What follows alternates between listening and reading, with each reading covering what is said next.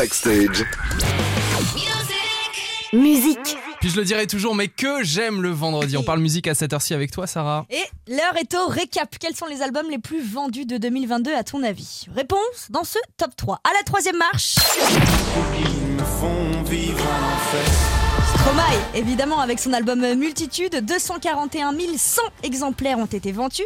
Et dans l'Ouest, on aura l'occasion de le voir, le Belge, le 29, 30 et 31 mars au Zénith de Nantes, puis les 3 et 4 octobre en fin d'année, toujours au Zénith de Nantes. En deuxième position, maintenant, moi j'ai trouvé ça plutôt étonnant, mais c'est le rappeur Nino, ouais, qui a cartonné avec son album Refait, avec plus de 283 000 exemplaires vendus rien que pour cet album. Et là, la réponse que tout le monde attend, en première position, le roi de la vente d'albums de 2022. T'as une idée, Lucas? Jean-Jacques Goldman? Ah, ça pourrait, mais non Ah, Orelsan, bien sûr. Évidemment Sans grande surprise, aucune. Orelsan euh, Mais toi, t'es où dans le, cal- dans le caleçon Dans le classement, pardon, Sarah. Parce que t'as sorti ton album cette année, on le dit pas assez, mais. bon, bah, trois ventes, hein, ça va pas trop trop cartonner. On espère que 2023. ta mère, ton copain, et puis Et Baptiste, puis ton collègue de l'After voilà. Bon, on revient à Orelsan. Plus de 400 000 ventes pour Civilisation. C'est l'album qui est devenu disque de diamant le plus rapide de l'histoire du rap en 5 mois et 10 jours. Plus de 600 000 spectateurs cumulés, 5 Bercy d'affilée, 3 Défense Arena, 2 nouvelles victoires de la musique, un titre de Chevalier des Arts et des Oui, Lettres. Bref, un carton plein pour Orelsan. Il avait déclaré récemment partir en retraite, mais il y a quelques jours, en fait, dans une interview, il a dit euh, En fait, ça m'étonnerait que j'arrête. Je ne pense pas que j'arriverai à ne pas faire des trucs artistiques. On verra bien ce qui se passe pour le 2023. Donc ça marche, autant en profiter. On passe maintenant à un sujet, Sarah, qui a fait polémique cette semaine. Le classement des. Rolling Stones. Bon, rien à voir avec euh, Mick Jagger. Ceci dit, Oui, je mets le- plutôt le classement. Oh la blague C'est le magazine Ouais, Rolling c'est pas Stone. mal, on est vendredi, je me Bravo, suis dit un petit peu d'humour. Ouais, le classement que le magazine américain Rolling Stone a fait sur les 200 plus grands chanteurs et chanteuses de tous les temps. Dans le top 5, on y retrouve Maria Carey. Elle nous avait manqué cette musique depuis un mois.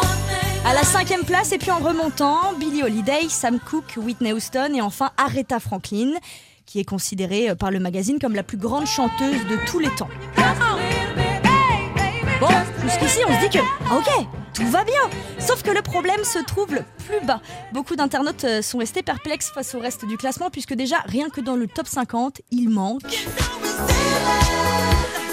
Michael, Jackson. Jackson. Il n'est placé qu'à la 86e place. Tu te rends compte? Autre grand problème, parmi tous les noms des meilleures chanteuses, on trouve Taylor Swift, Adele, Barbara Streisand, Beyoncé. Sarah Ouais. Ah non, toujours pas. Non, toujours pas. Bah, que trois albums vendus. Hein. Mais il manque une chanteuse dans le classement et ça, ça a provoqué l'indignation. Céline La grande gagnante de nos karaokés Ne dévoile pas mes soirées, s'il te plaît. Ouais, tu sais, c'est celle qu'on appelle, appelle quand il est à peu près 2h du matin, qu'on a la voix qui déraille. Céline Dion a tout simplement été oubliée, ou alors volontairement oubliée. En fait, sur les réseaux sociaux, certains ont qualifié cet oubli de crime contre l'humanité, ouais, je te jure. D'autres ont commenté il y a Rosalia et un mec de BTS, mais pas Céline Dion.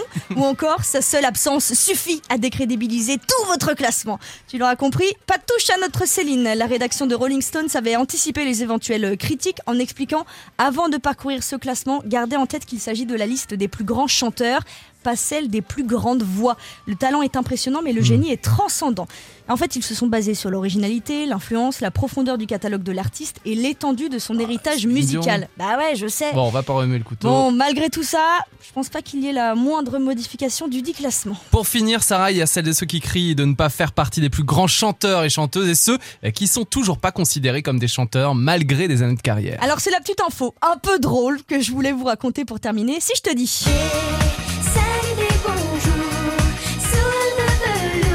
Ah, je me souviens, mais alors. Si, si, si, si, attends.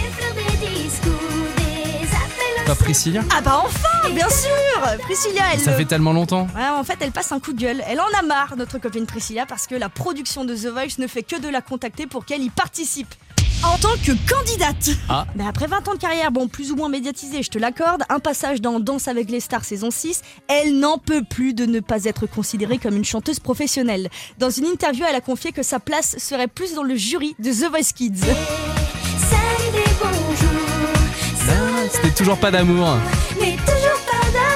Ah ouais Moi c'est Céline Dion karaoké, toi c'est Priscilla. J'adorais Priscilla Ah, les générations. On a J'avais 50 ans d'écart. 19h, 20h. Let's go. Un voyage musical Backstage. Backstage. Sur It West.